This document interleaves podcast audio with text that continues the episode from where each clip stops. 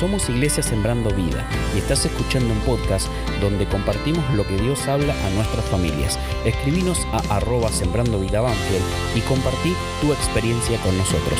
Muchas gracias y seguimos escuchando.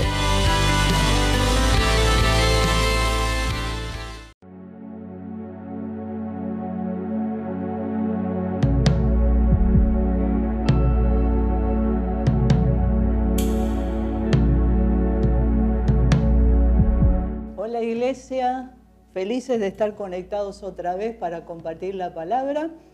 Y quiero compartir algo que el Señor está haciendo en mi vida como una experiencia personal. Y me acordaba de las palabras del pastor Marcelo cuando predicó el domingo, que este es un tiempo de proceso, de metamorfosis para nosotros, para la iglesia, porque es indudable que el cambio lo estamos viviendo y vamos a seguir cambiando, no solo como como el mundo, la patria, la nación, sino también la iglesia. Es un tiempo en que Dios propone también un cambio individual, ¿sí? El cambio primero que tuvimos fue cuando conocimos a Jesús y lo recibimos en nuestro corazón.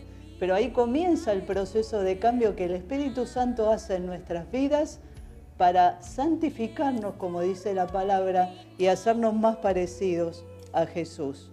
Y yo estaba pensando, leyendo en Josué capítulo 24, 24, perdón, la historia del pueblo de Israel en este tiempo donde Josué está a punto de morir, reúne al pueblo y ahí les habla y les propone hacer un nuevo pacto con Dios. Y Josué habla de todos los milagros, maravillas que Dios hizo en el pueblo, como recordando el poder de Dios en sus vidas pero también habla y les recuerda la demanda de Dios, de obediencia y fidelidad.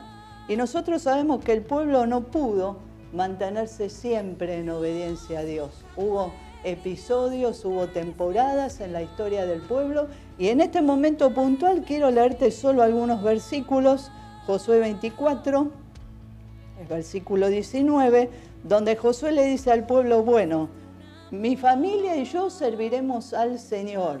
Ahora decidan ustedes qué es lo que van a hacer. Entonces el pueblo responde, nosotros no abandonaremos al Señor ni serviremos a otros dioses, porque Él es nuestro Dios y nos rescató a nosotros y a nuestros antepasados. Pero Josué les respondió, ustedes no son capaces de ser fieles a Dios. Y Dios es santo y no perdonará su rebelión. Si abandonan a Dios y sirven a otros dioses, Él se pondrá en contra.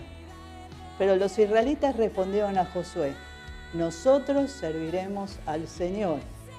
Entonces Josué les dijo, destruyan los ídolos que tienen entre ustedes y entréguenle el corazón al Señor, Dios de Israel. Fíjate vos que en este tiempo el pueblo había logrado cierta fidelidad a Dios, pero a pesar de eso todavía tenían ídolos entre ellos. Y Josué les dice, bueno, ¿ustedes quieren servir a Dios? Entreguen esos ídolos que todavía están para poder ser fieles y obedientes únicamente a Dios. Y yo pensaba hablando con el Señor que a veces en la iglesia pasa esto, ¿no es cierto? Y no tiene que ver con la antigüedad, ser viejo, nuevo como miembro de la iglesia, ni los ministerios, ni la experiencia. A veces estamos con tiempo, ¿no es cierto?, en el conocimiento de Dios, pero aún así hay pequeños ídolos en nuestra vida. Hay pequeños ídolos que impiden que Jesús sea el Señor absoluto de nuestra vida, de nuestro corazón. Y nos pasa un poco como el pueblo de Israel. No eran conscientes que también tenían que renunciar a eso, ¿sí?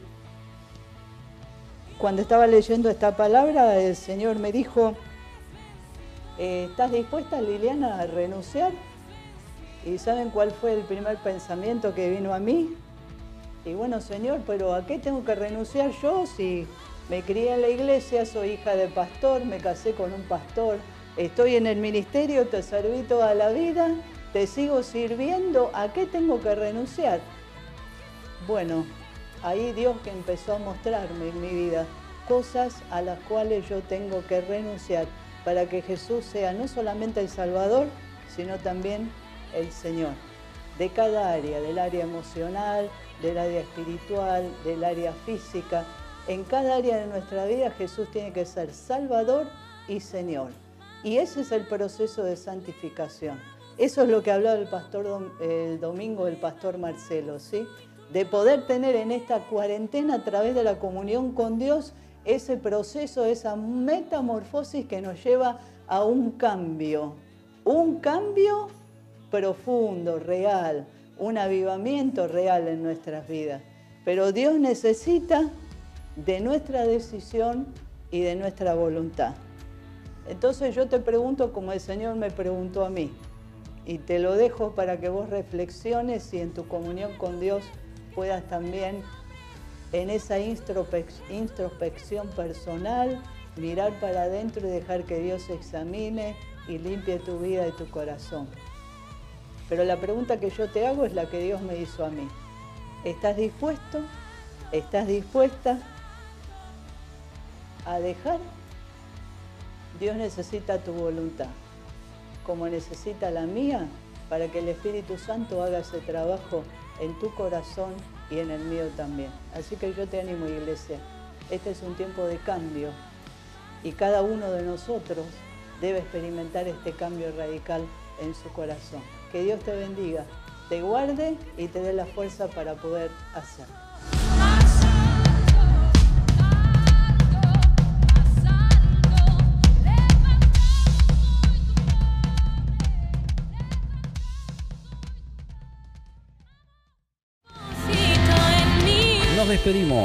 Y esperamos que nos sigas y nos compartas no te quedes para ti lo que puedes compartir.